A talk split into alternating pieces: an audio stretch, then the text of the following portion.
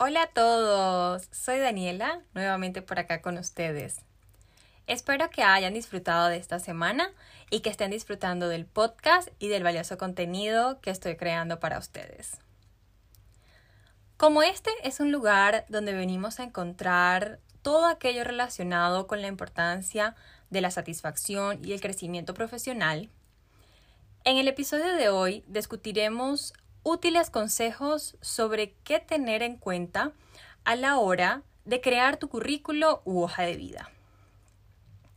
Como algunos de ustedes ya saben, yo trabajé como reclutadora para varias empresas en Estados Unidos y en Portugal, y en varias industrias y departamentos como de tecnología, operaciones, administración y centros de atención al cliente. Por lo tanto, los consejos que organicé para ustedes son una combinación entre lo que aprendí durante mi experiencia profesional y las investigaciones que he hecho y los, y, los artículos también que he estado leyendo. Entonces, pensemos con cuáles preguntas nos identificamos. Primero, ¿necesitas un currículo para ese próximo trabajo? Segundo, ¿Tu currículo merece una actualización porque quisieras cambiar de empresa o área? Y tercero, eres aquella persona súper productiva y piensa que es una genial idea tener tu currículo impecable solo por si acaso algún reclutador o un amigo te lo pide. Sí, bien. Si respondiste sí a alguna de estas preguntas, estás en el lugar ideal para saber cómo tener el mejor currículo. Y es una buena manera de tener una pequeña guía, porque aquí es un lugar donde siempre puedes regresar para ver dónde comenzar y saber dónde enfocarte. Así que tomen nota si eso les ayuda. Empecemos. Tip número uno. Organízalo cronológicamente.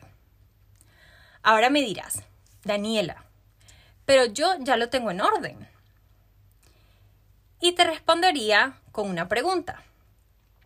¿El primer trabajo en tu currículo es el primer trabajo que tuviste en tu vida? Si tu respuesta es sí, no es la mejor respuesta. Lo siento. ¿Por qué?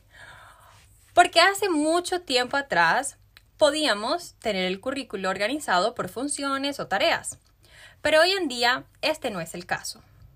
Tu trabajo actual o el más reciente debería ser la primera experiencia de trabajo que se ve en tu currículo.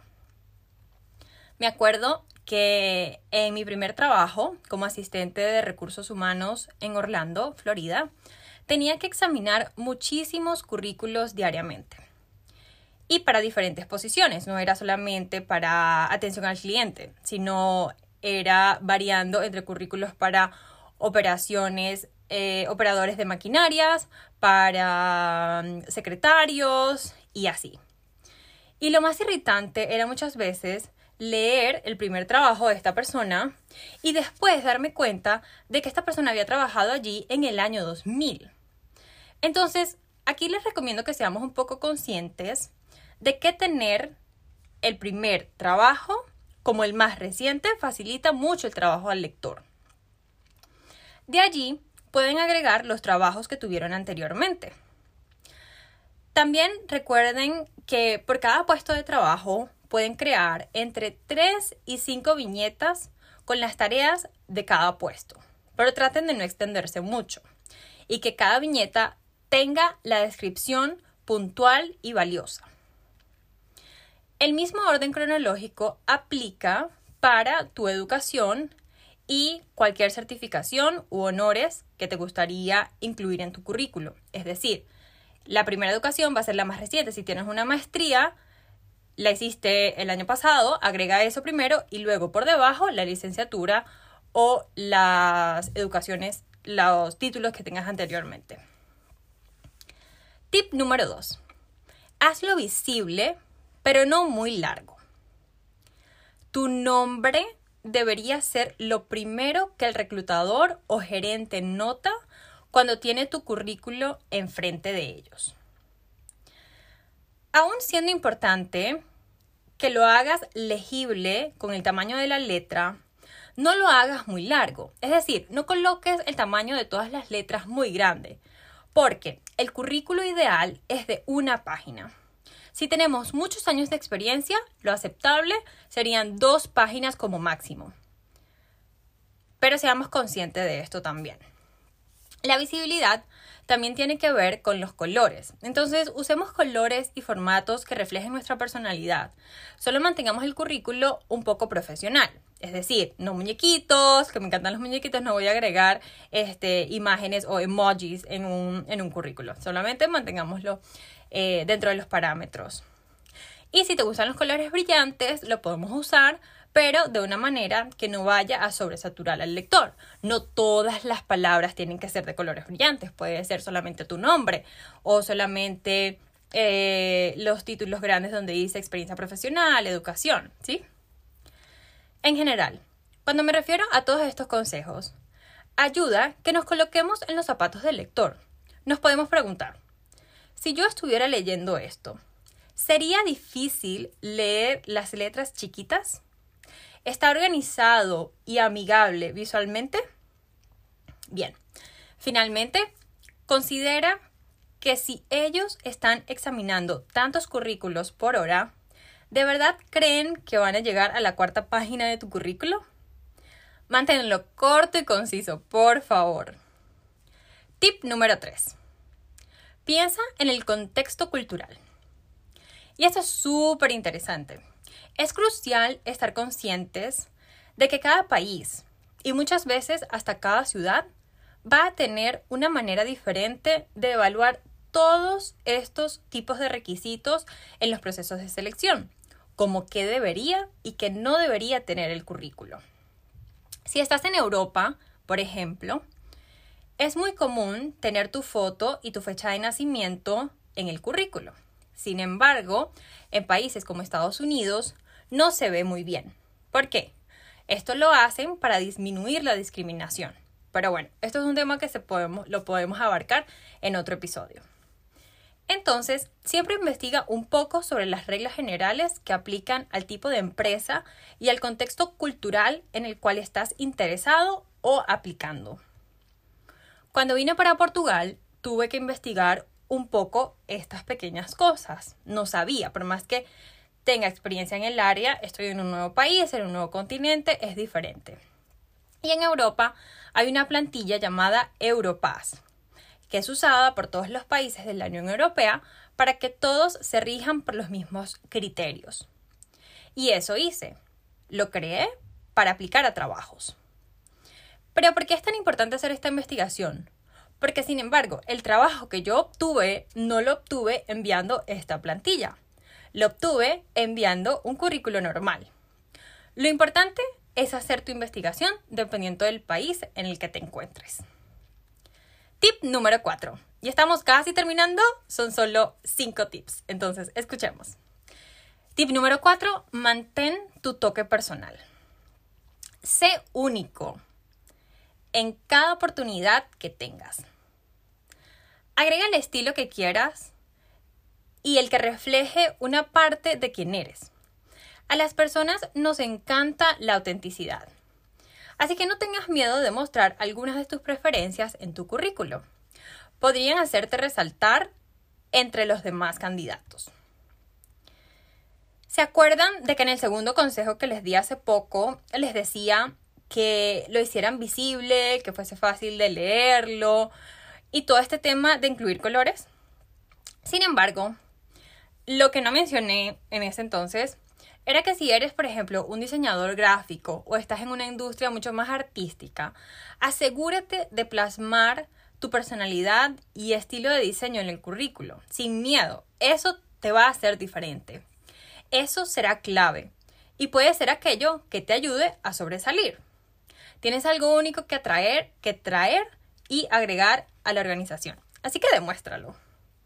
Recuerda que tu currículo es la primera impresión que estás dando. Las personas que lo están viendo, bien sea el reclutador o el gerente, no te pueden ver, no te pueden oír y no pueden hablar contigo. Último consejo del día. Tip número 5. Agrega experiencias de trabajo. Esta última recomendación que quiero dejarles hoy es que incluyan en el currículo experiencias laborales relevantes.